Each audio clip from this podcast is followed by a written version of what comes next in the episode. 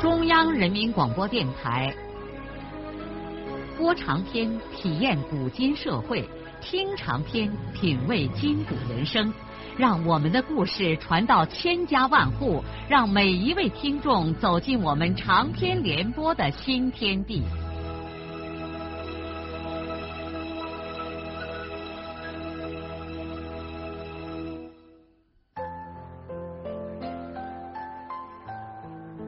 听众朋友，请继续欣赏荣获茅盾文学奖的、由中国文联出版社出版的路遥的长篇小说《平凡的世界》，由李野墨演播。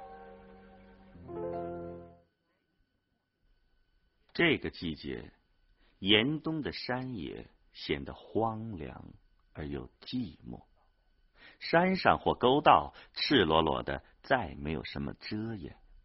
黄土地冻得像石板一样坚硬，远处的山坡上偶尔有一垄高粱杆儿被风吹得零零乱乱的铺在地上。山野和河边上的树木全都掉光了叶子，在寒风中孤零零的站着。植物的种子深埋在土地下面，做着悠长的冬日的梦。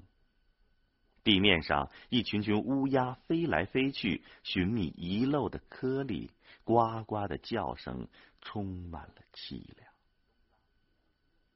东拉河已经被坚冰封盖的严严实实，冰面蒙了一层灰蒙蒙的尘土。河两岸的草坡上，到处都留下顽皮孩子们烧荒的痕迹，一片斑黄，一片枯黑。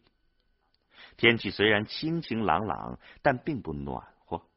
太阳似乎离地球越来越远，再也不能给人间一丝的温暖了。孙少安背着线搭链，捅着双手，在公路上慢慢的走着。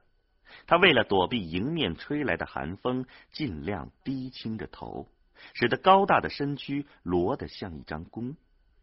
风吹着尖锐的口哨从后沟道里跑出来，不时把路面的尘土扬到他的身上和脸上。路边排水沟里枯黄的树叶和庄稼叶子随着风朝着米家镇方向拥拥而去。孙少安到了罐子村的一座小石桥上的时候。他突然看见他姐夫王满银正搁揪在路边一个土疙涝里打瞌睡来。满银捅着双手，缩着脖子，还是戴着那顶肮脏的黑泥帽子，蹲在那儿，连眼皮都不往开睁。少安走到他跟前说：“姐夫，你搁就在这儿干啥来？”王满银听见少安的声音，慌忙一闪身站起来。他把破呢子帽檐儿往头顶上扶了扶，咧开嘴，不好意思的笑了笑，对小舅子说：“你姐走后，那家里头就没柴烧了。我两天没放火，窑里冷的不行，就在这地方来晒晒太阳。”少安气的顿时都说不出话来了。王满银倒来了神儿，哎呀！我猜出来了，你大概是到石阁节置办结婚的东西去呀？我听说你媳妇儿是山西柳林的，嗯，那地方我去过，好地方。那地方没柴烧，你不能上山砍一把吗？嗯，这旱了一年，山上 也没长几声柴草。那。你连饭都不做呀？呃，没做。你姐走的时候留下几个干粮，我就到邻家的锅里热一下。哎呀，天下哪还有这样的庄稼人呢？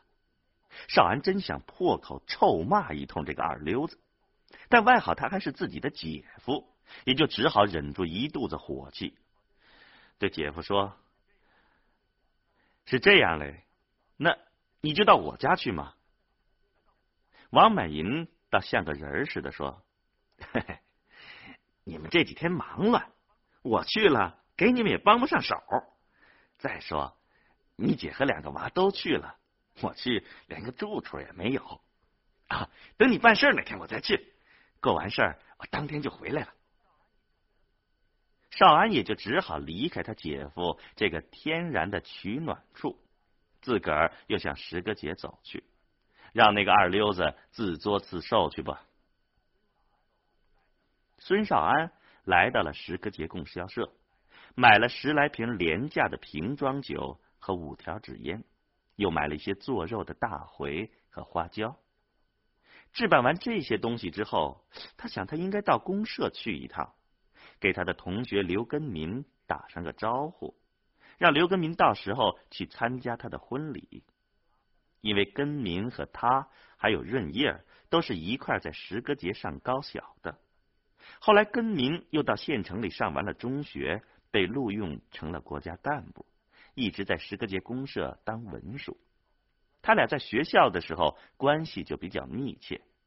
这几年虽然根民成了干部。可根民也不摆架子，两个人还像学校时候那样好。可是少安又想，他和秀莲还要来公社领结婚证，根民是文书，登记结婚还要经根民的手，到那个时候再请他也不迟。于是他也就打消了去公社的念头，扛着那个沉甸甸的搭脸，准备回家了。当他从石歌节清冷的土街上走过来，到了街上的理发店门前的时候，他突然停住了脚步，心想：我要不要进去理上个发呢？他在这理发店门前犹豫了半天。他从来也没有花钱理过发，平时头发长了，总是让大队会计田海民给理一下。海明自己有一套理发家具，一般不给别人理，但只要少安开口，海明从都不拒绝，有的时候还主动招呼少安要给他理了。可是海明的技术不行，常常把一颗头弄得沟沟曲曲的。可现在少安要当新女婿，应该把头发理得体面一些。可是，一估算，理个发还得花上两毛五分钱来。少安犹豫了好一会儿，终于决定破费进一次理发店，开上一回洋荤。这个理发店是石歌节食堂胖炉头胡德福的弟弟胡德禄开的。胡德禄比他哥瘦一些，但恐怕除过他哥，石歌节街上再没有人比他胖了。物以稀为贵，人也以稀为贵。因为石歌节全公社就这么一个专业理发师，因此他和他哥一样，也是全公社人人皆知的人物。孙少安花了两毛五分钱，让胖理发师胡德禄给他理了发。理发之后，他在墙上那面破旧的大镜子里端详了一下自己的容颜，觉得胡四的手艺就是比田海明高。一下把他打扮的俊丹丹的。孙少安扛起搭脸，赶忙起身回家。刚理完发，走到外面，头皮都冷得有点发麻。不过他心里头热腾腾的。是啊，他马上就要当新女婿了。一个人一生能有几次这样的高兴事啊？可当孙少安走过石歌节的小桥的时候，一颗热腾腾的心突然冰凉了下来。触景生情，他立刻又记起春天在这个小桥上面的公路上，他手里捏着润叶给他的恋爱信，两眼泪蒙蒙的站在那里的情景。此刻，润叶那含着羞涩的红扑扑的笑脸。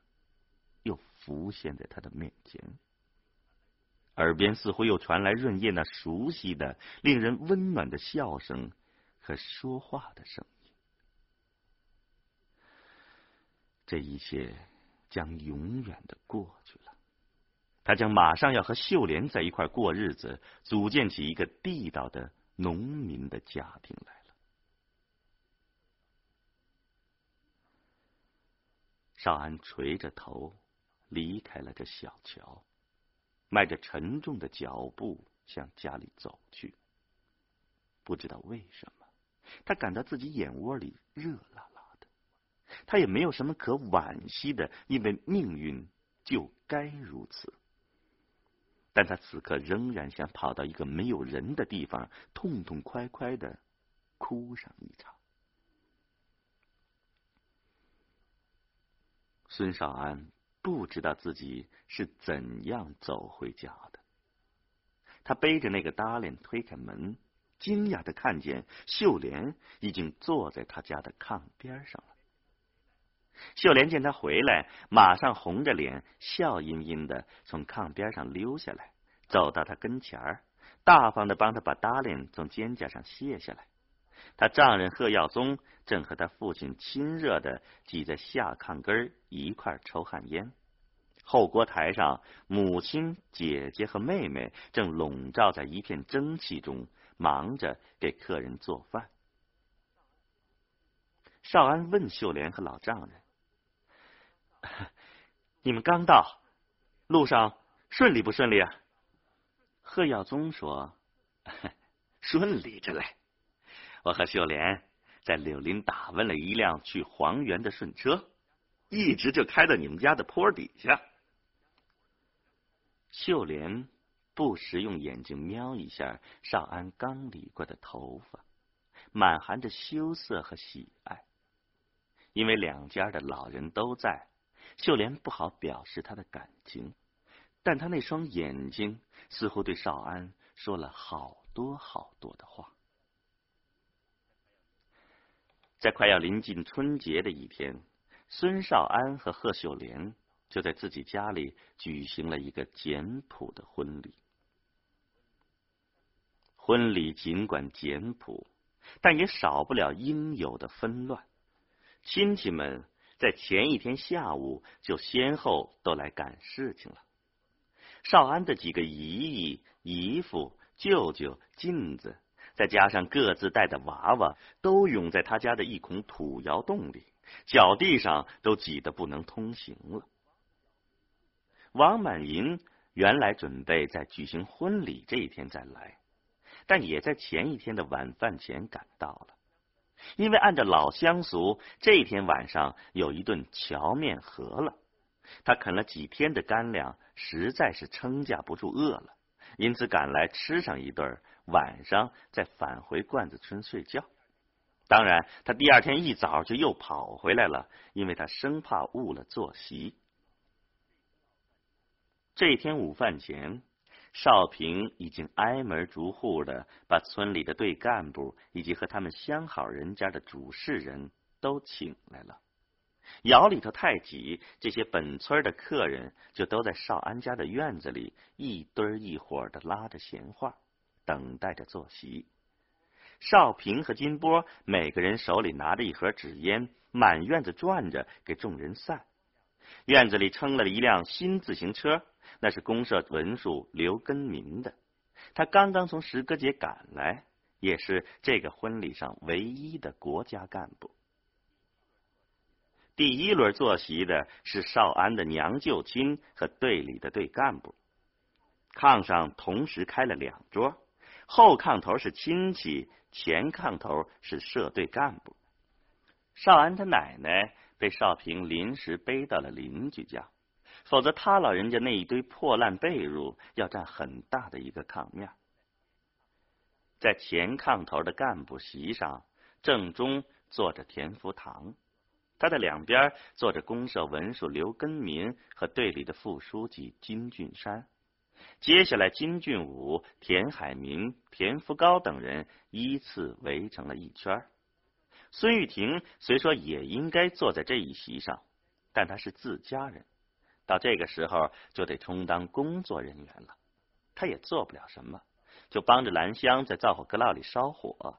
贺凤英参观大寨前几天也回来了，现在正在和他嫂子金波他妈兰花一起在锅灶上忙着。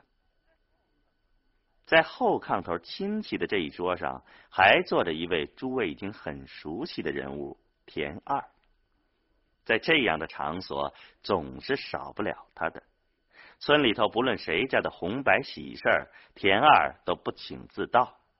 在这种时候，别说田二是本村人讨吃上门，就是来个外地的叫花子，事主家除不讨厌之外，反而乐意接待。还盼着来个叫花子来。按照乡俗论，有叫花子参加红白喜事是吉利的征兆。这个奥妙的说法有什么根据？恐怕早已经无从查考了。王满银还没等坐席，就已经自己招呼着自己把肚子给撑圆了。现在他正忙着往炕上端盘子，他吃高兴了。就像耍杂耍似的，用五个手指头顶着一大红油漆盘子炒菜，唱歌一般吆喝着在人群中穿行。做席面菜的是金俊文，他不光杀猪是一把好手，做席面碗子在村里头也是第一流的。金俊文把八碗主要以肥肉为主的菜放在红油漆盘里，王满银就吼叫着端起来。往炕桌上送。少安妈和金波妈在锅上把油糕和白面馍分别拾到几个盘子里，兰花和贺凤英两个人一前一后的往席面上送。炕上的两桌人吃着、说着、笑着，一个个脸上都汗津津的。少安在干部席上劝酒，秀莲因为这里没地方。这个时候正由金秀陪着住在金家湾那边，等这边做完席之后，他再回来。这顿饭一直从中午吃到了晚上。当少安和秀莲终于回到了一队饲养院的新房之后，村里的一些年轻人又混闹了半个晚上，这个婚礼才算全部结束了。第二天临近中午，少安和秀莲正准备回家吃饭，书记田福堂突然来到饲养院他们的新房。田福堂拿出两块杭州出的锦花缎被面，说是润叶今天上午捎回来的，让他把这礼物转送给新婚的少安夫妇。田福堂把润叶的礼物放下，就告辞走了。秀莲马上奇怪的问丈夫：“这润叶是个什么人呢？咋给咱送这么重的礼物嘞？”“啊，她是刚来的田大叔的女儿，和我小的时候同过学。她肯定和你相好过，要不送这么贵的东西。”是相好过。秀莲突然不言语了，她背过身，把头低下，抠起了手指头。少安一看他这样，就很快的转到他面前，开玩笑的说：“你们山西人可真爱吃醋啊！”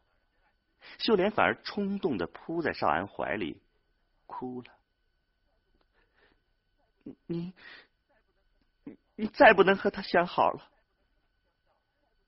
少安用手在他头上拍了拍，说：“人家是干部，在县城工作着嘞。”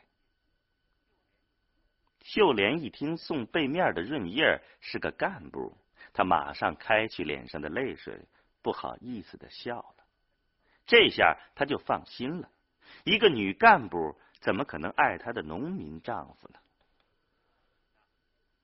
大自然不管人间的喜怒哀乐，它总是按它自己的规律循序渐进的变换着一年四季。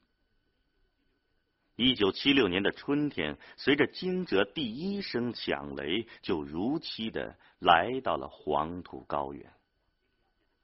清明节的前一天，气候骤然间转暖，阳光和煦的照着。解冻不久的大地。元溪河对岸的山湾里，桃花又一次红艳艳的盛开了。河两岸的缓坡上，刚出地皮的青草芽子和枯草夹杂在一起，黄黄绿绿，显出了一片盎然的生机。柳丝如同少女的秀发，在春风中摇曳。燕子还不见踪影，它们此时大概还在北返的路上，过一两天就能飞回来。袁溪河早已解除了坚冰的禁锢，欢腾的唱着歌，流向远方。可是，田润叶坐在袁溪河边的草坡上，心里头依然是一个寒冷的冬天。和去年的这个时候相比，他瘦的都变了模样。尽管还是原来的衣服，现在却显得异常的宽大起来。原来鹅蛋形的脸庞凹陷下去，脸蛋上那两片可爱的绯红颜色也退了，眼睛失去了往日的光彩，像暗淡下去的火苗。蓬松的卷发头又梳成了两条小辫儿，无精打采的耷拉在肩头上。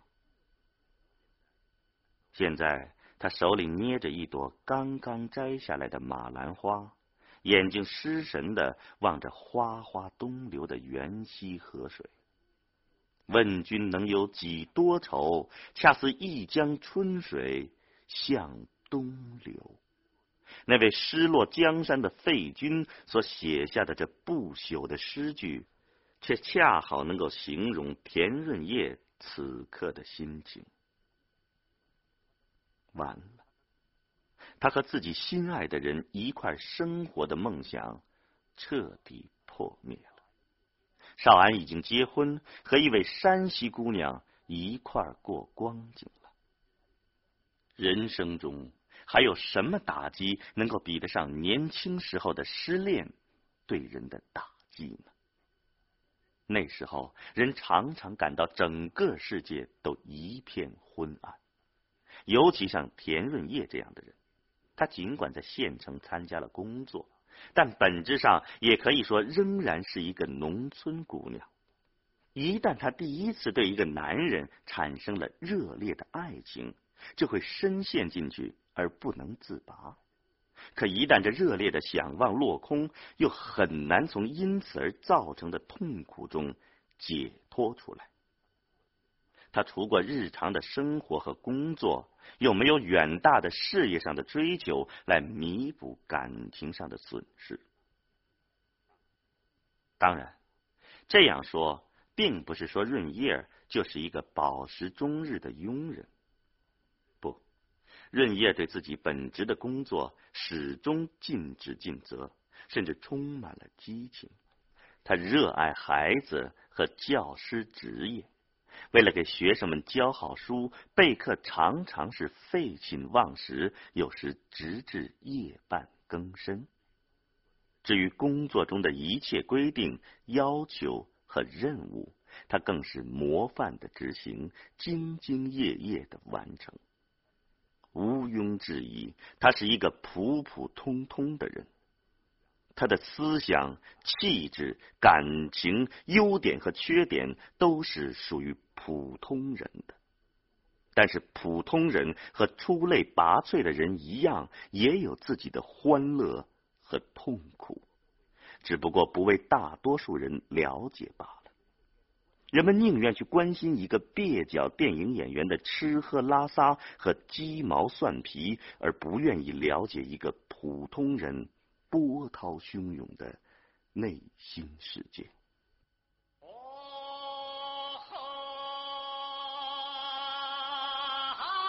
水呀，火土